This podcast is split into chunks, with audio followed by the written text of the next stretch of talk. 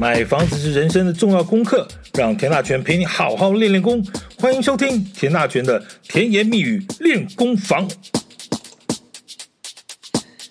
我承认呢，房地产的学问呢，其实真的很复杂，而且牵涉的非常的广泛。你就是很难用一套的公式或者一套的论述呢，把所有的房地产的问题呢一次解决。于是乎呢，简化呢。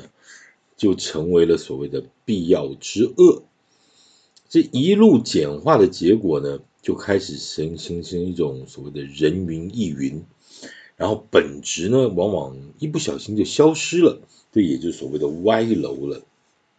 我个人认为呢，要了解房地产，知其所以，还是要知其所以然了哈。观念可能也许还是比技术稍微重要一点点。观念如果有问题呢，答案可能就会出现失误。技术性的知识相对其实比较容易学，可能只要掌握好一些准则，至少不会有太大的偏差。但所谓的观念呢，因为相对它比较抽象，也不一定有所谓的准准则可言啊。而且呢，它可能因人而异，这就要经过一些思考，才会有所谓适合自己的答案，而不是所谓的标准答案。你看看有没有？光是这句话呢，其实可能就有不同的意见了。什么叫做标准答案？不等于适合自己的答案。今天就想来跟大家聊聊这些非标准答案的观念。任何的市场其实都一样啊，供需原则，大家所谓的天条。有需求呢，自然就会有供给。从食衣住行到日常生活所需呢，房地产也一样。呃，很多的朋友认为买房子的学问很大，所以于是就有很多专家呢，这提出了各种的看法，甚至希望透过一系列的所谓的课程呢，让消费者能够透过学习的这个过程呢，减少受骗当上当的机会。啊，个人认为呢，这当然是好事了哈。所有的事情都是越搞个明白呢，你就越能保障自己的权益。好。那所谓的技术性的知识啊，譬如说像怎么去看房子啦，看房子该注意哪些重点啦，甚至包括说银行贷款该怎么办呐，过户手续是怎么回事啦，什么状况之下要交哪些税啦，哈，等等等等，这些事情呢，随着市场资讯越来越透明啊，法令和规范也越来越成熟，大家确实越来越可以掌握，这真的是社会进步的好现象啊。那我讲的观念又有什么不同呢？什么叫做标准答案？什么叫做非标准答案呢？举例吧，哈，否则就越说越玄了，哈。举个例来说吧，银行贷款，大家都知道，哈，银行做房贷呢，有些做个二十年啦、三十年啦，你觉得哪种房贷比较好呢？那这个题目啊，其实就是因为个人的状况不同，同样的题目呢，就会有完全不同的答案。如果单纯从算数学的角度来看，跟银行借钱，那银行收利息，那还款的时间越短呢，那银行收的利息呢也就越少啊。你说他收的利息，也就是他赚的利息了哈。所以呢，如果能够尽速的把钱还完呢，这样自己就不会负担太多的利息。这句叫做废话。啊，就是因为没有那么多钱呐，所以才要分二十年慢慢还呐。啊，如果中了乐透，我一秒钟就把所有的钱都还光，我干嘛要欠别人的钱？没错，这句话我也常常在想，老天爷如果能够让我中个乐透呢，我马上就会如何如何。这件事我想了非常非常的多年，其实到现在也还在想。但是呢，这要如果是万一呢，万二。呃，二十年房贷呢，我就老老实实的还。那万一还了二十年，我还没有还完，那要怎么办？有没有有没有什么办法？其实这这真的没有什么怎么办？只要房子还在，你还有在工作，你有收入，也就是还有所谓的还款能力，你就去跟银行谈一下，研究一下，银行应该就会让你继续再还呐。那不然嘞？对不对？那就可以，你当然不是说第二十年的这个第十九年的第十一个月你才去跟银行谈这件事。对不起，我下个月还不出，我还不完。银行可能提早就会跟你研究了，那总会有个解决的方式。好，那万一万二到万三了哈，我如果万三哈，如果一不小心失业了，那接下来这几个月可能都没有收入了，那要怎么办？你当然还是可以跟银行谈呐、反正你过去也老老实实的缴了这么多年的房贷，如果眼下的生活都过不下去了，银行当然可以把你过去所交的房贷呢再贷一点出来，让你可以过日子，让你可以喘口气，不会那么没天良的急着要收房子啊，让你去睡大马路的，这是真的了哈。好吧，那就万一万二万三到万四了哈。如果我真的没有办法了，那又该怎么办？哎，再说到底，你不是还有一间房子吗？那就卖房子啊，房子卖了就可以还银行钱啦。听到这里啊，你可能感觉感觉上说，我是不是在讲幼稚园大班的事情？偏偏呢，很多人就是知其所以而不知其所以然呢、啊。举个例子来说。我就亲身的经验，就是我曾经跟目前在房地产界颇具知名度的所谓的房地产网红啊，这个聊过这样的题目：如果银行愿意帮你做三十年房贷，你会怎么建议消费者？这个答案居然让我吃了一惊啊！他的答案居然是绝对不要，而且千万不行这八个字。我就问为什么了？这位网红老师呢就说了。如果我三十岁买房，要到六十岁才能还完房贷，这绝对不能干这种事。我也建议所有的年轻朋友绝对不要这样。哇，我听了一下，我才发现，原来观念错了，其实真的会影响这么大。先讲啊。在我前面所举的例子里头，不是有说吗？这万一万二万三万四是真的没有办法了，该怎么办？最后一条路不是还可以卖房子吗？其实哈，人生的状况，真正的状况，其实可能还有万七万八万十五了哈。但是不扯远，我们就说你现在眼下要卖房子好了。你如果之前房贷二十年，你你你已经还了个八年十年，怎样？他、实在没钱了，银行会不准你卖房子吗？请问哪个银行会有规定说非要你把房贷还完了才可以卖房子呢？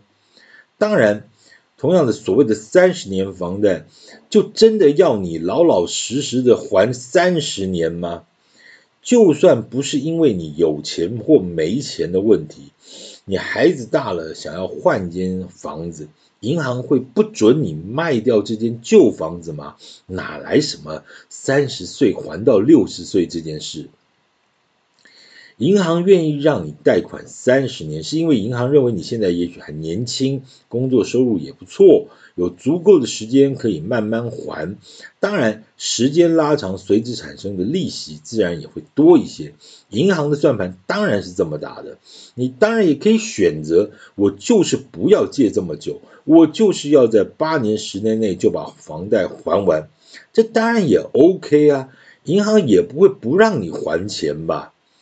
也许有些银行会设定一个所谓的基本年限，也许前几年如何如何啊，几年之内还光呢？啊，这个期限之内还光呢？也许你可能要赔一点小小的违约金之类的。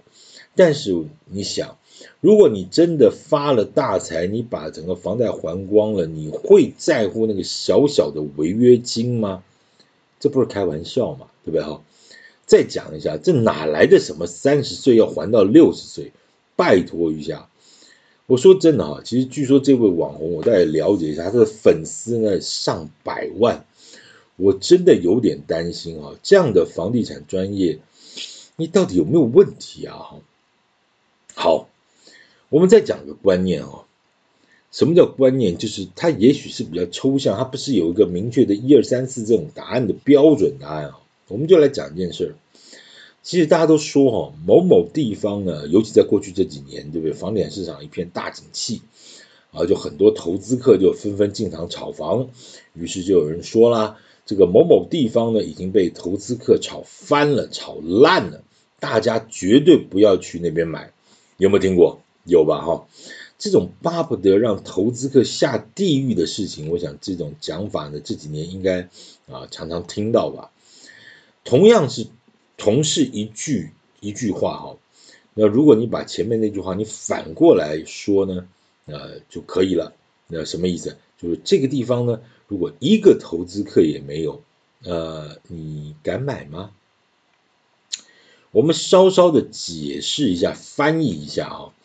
这个地方呢，因为投资客看好它未来的房价的涨上涨的机会，所以就进场炒房啊，因而也带动了所谓房价的上涨。那大家绝对不能去买。啊，因为那些都是房房市的投资客呢，炒高的价钱。如果这样的逻辑是成立的，相对它的反面应该也是成立的，对不对？也就是说呢，这个地方因为投资客完全不看好，所以呢都没有进场炒房，房价呢也没有上涨的机会，你会去吗？想想这是什么样的答案？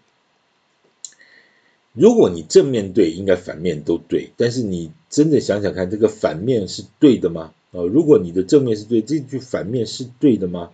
好，再来，房价太高呢，年轻人买房子实在太辛苦。这句话应该更常听到哈。这除了政治人物会讲之外，哈，其实很多的所谓的。居住正义的标榜居住正义的几位大教授啊，还有一些社运团体呢，也常常在讲这些事情。那小弟个人曾经在电视上呢，有跟这几位所谓的大教授专家啊，有稍微讨论一下。我请问一下这位，请问老师啊，当然现在年轻人买房子很辛苦啊，您愿意把您您的家的老房子呢，用二十年前的房价呢，卖给您现在的学生吗？这个当然呢，节目现场顿时就变得有点冷了哈，所以我们就哎先进广告，好不好？你想想看，会不会有这件事嘛？哈，年轻人买不起房子这句话很容易朗朗上口了。那呃，我可能就是。我我欠学吧，我不知道是否曾经在哪个国家或者哪个朝代或者哪个年代，呃，所谓的年轻人一出社会就可以买得起房子的，呃，那可能历史上真的也出现过哈，那就真的是小弟才疏学浅，我真的不知道了哈。年轻人买不起房子，其实很好骂。你有听过年轻人买不起吃的，年轻人买不起衣服，年轻人买不起汽车吗？嗯，一个一个来哈。如果你说年轻人买不起吃的，你会怎么回？大概大概正常状况，你会觉得不至于吧？看你要吃什么吧。啊，如果你有个基本的稳定工作，你就看你要吃什么。如果你是要吃什么顶级的什么和牛啦，啊，什么什么。呃，龙虾、大龙虾啦，然后帝王蟹之类等等等等，这种可能确实不太容易了哈。但是你要说不至于连个便当都吃不起吧？再不说什么吐司面包啃一啃，泡面吃一吃，你说要买不起吃的，吃的好坏是一回事嘛？你说买不起吃的这句话，似乎在当今的台湾社会似乎是不至于吧？好，再来。如果你说呢，年轻人买不起衣服，我想答案大概答案也是一样吧，哈，就看你要买什么吧。如果你是要买 Chanel 啦、Hermes 啦等等这些，当然可能不是太容易。但你要说买个什么二九九、一九九的 T 恤裤子穿一穿，我想应该也不是什么太大的问题吧。嗯，同样的。你要年轻人买不起车子，这个答案，这个题目和答案应该也是一样吧？但是有点不同了哈，就你会说，你可以坐公车、搭捷运、坐火车啊，再不然你骑个脚踏车、骑个 U bike 都行啊，没有人一定要你买车啊。好了，那为什么食衣住行这四样在食衣行上面都说得通，但是年轻人就一定要买得起房子呢？反过来说，你觉得如果一个年轻人一毕业或者一退伍，他就可以又吃又喝，又可以买得起市中心的豪宅，你觉得这样的情况是 OK 的吗？再往回稍微讲一下哈。我不知道你有没有这样的发现啊？什么最新开幕的高级餐厅啊，里头坐的啊，可能真的百分之八十都所谓的年轻人。我上次就有个机会呢，有个朋友找我去开洋荤，那我就稍稍这个把这个菜单瞄了一下，哎呦，点菜的时候手都有点软，这个动不动就随便一样就是这个好几千块，真的有点点不下去啊。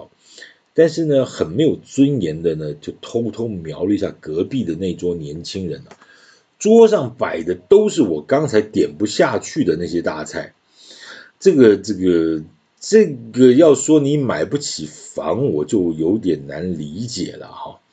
当然你会说，其实他们都是富二代，你不能一竿子打翻一船人。没错，我同意。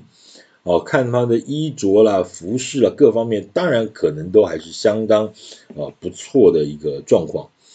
但是他们不同样也是年轻人吗？如果他们就是在这个年纪年纪轻轻的时候就买得起房子，你又觉得这是公平的吗？如果你可以认认可以理解这个社会的不公平，资本主义社会本来就是一个有阶级区分的一个社会形态。那又哪来什么年轻人买不起房子呢？呃，这种偏向社会主义的论调呢？好，那买不起可以用租的吧？那不行啊，为什么你买得起呢？我就一定要租呢？这个再讲下去就叫抬杠了哈。但是我也必须说呢，这样子的论述其实在社会上到处都是啊。呃，也许就站自己认为站在有理的那一方呢，就绝对不接受意见跟你不一样的挑战或者论述啊。你稍微再往下讲一句呢，他又回来告诉你，你认为现在房价不够高吗？还不够高吗？你不认为年轻人真的很辛苦吗？你不认为薪水不涨，房价一直这样涨下去是没有道理的吗？对对对，都对，都对，都对。但是这是不是其中还有一些值得探讨的地方呢？今天跟大家讲的东西什么？人云亦云很容易，但是你真正要去从实际的问题上去看的时候，也许有很多的观念，因为立场的问题，因为论述的角度的问题，也许就产生了迷思。哪个是对的呢？当然只有最适合自己的才对啊！所以之前跟大家讲了标准答案。或许不见得是最适合自己的答案。社会科学的过程里头，其实在这个体系里头，它有太多的东西，它不是一个像呃所谓的数学、物理学这种很清楚的这个科学的上面的解释，它有太多不是有绝对的是或绝对的否，它反而是一些相对的一个概念。所以呢，其实。买房子的学问有很多，我们以后呢可以慢慢来聊这种观念上的误差，或会所会产生的一些执行面的或者思考面的一些错误。当然也不能说它完全是错误的，也许在某一种时空环境下，某一种社会的一个形态下，也许过去是对的，但是也许随着社会的演变、观念的改变，啊，各种氛围的不一样。答案就变得不那么的标准答案了哈，扯来扯去讲半天的意思就是说，不要因为一些人云亦云的这种论述和讲法，影响到自己判断的能力。买房子是自己的事，自己把事情想清楚，也就是说呢，大脑通了，手脚自然也就通了。不要自己吓自己啊，买房子是有希望的，只要自己努力就是对的。好，感谢今天的收听。我们接下来再找时间跟各位继续谈房地产的相关话题。谢谢。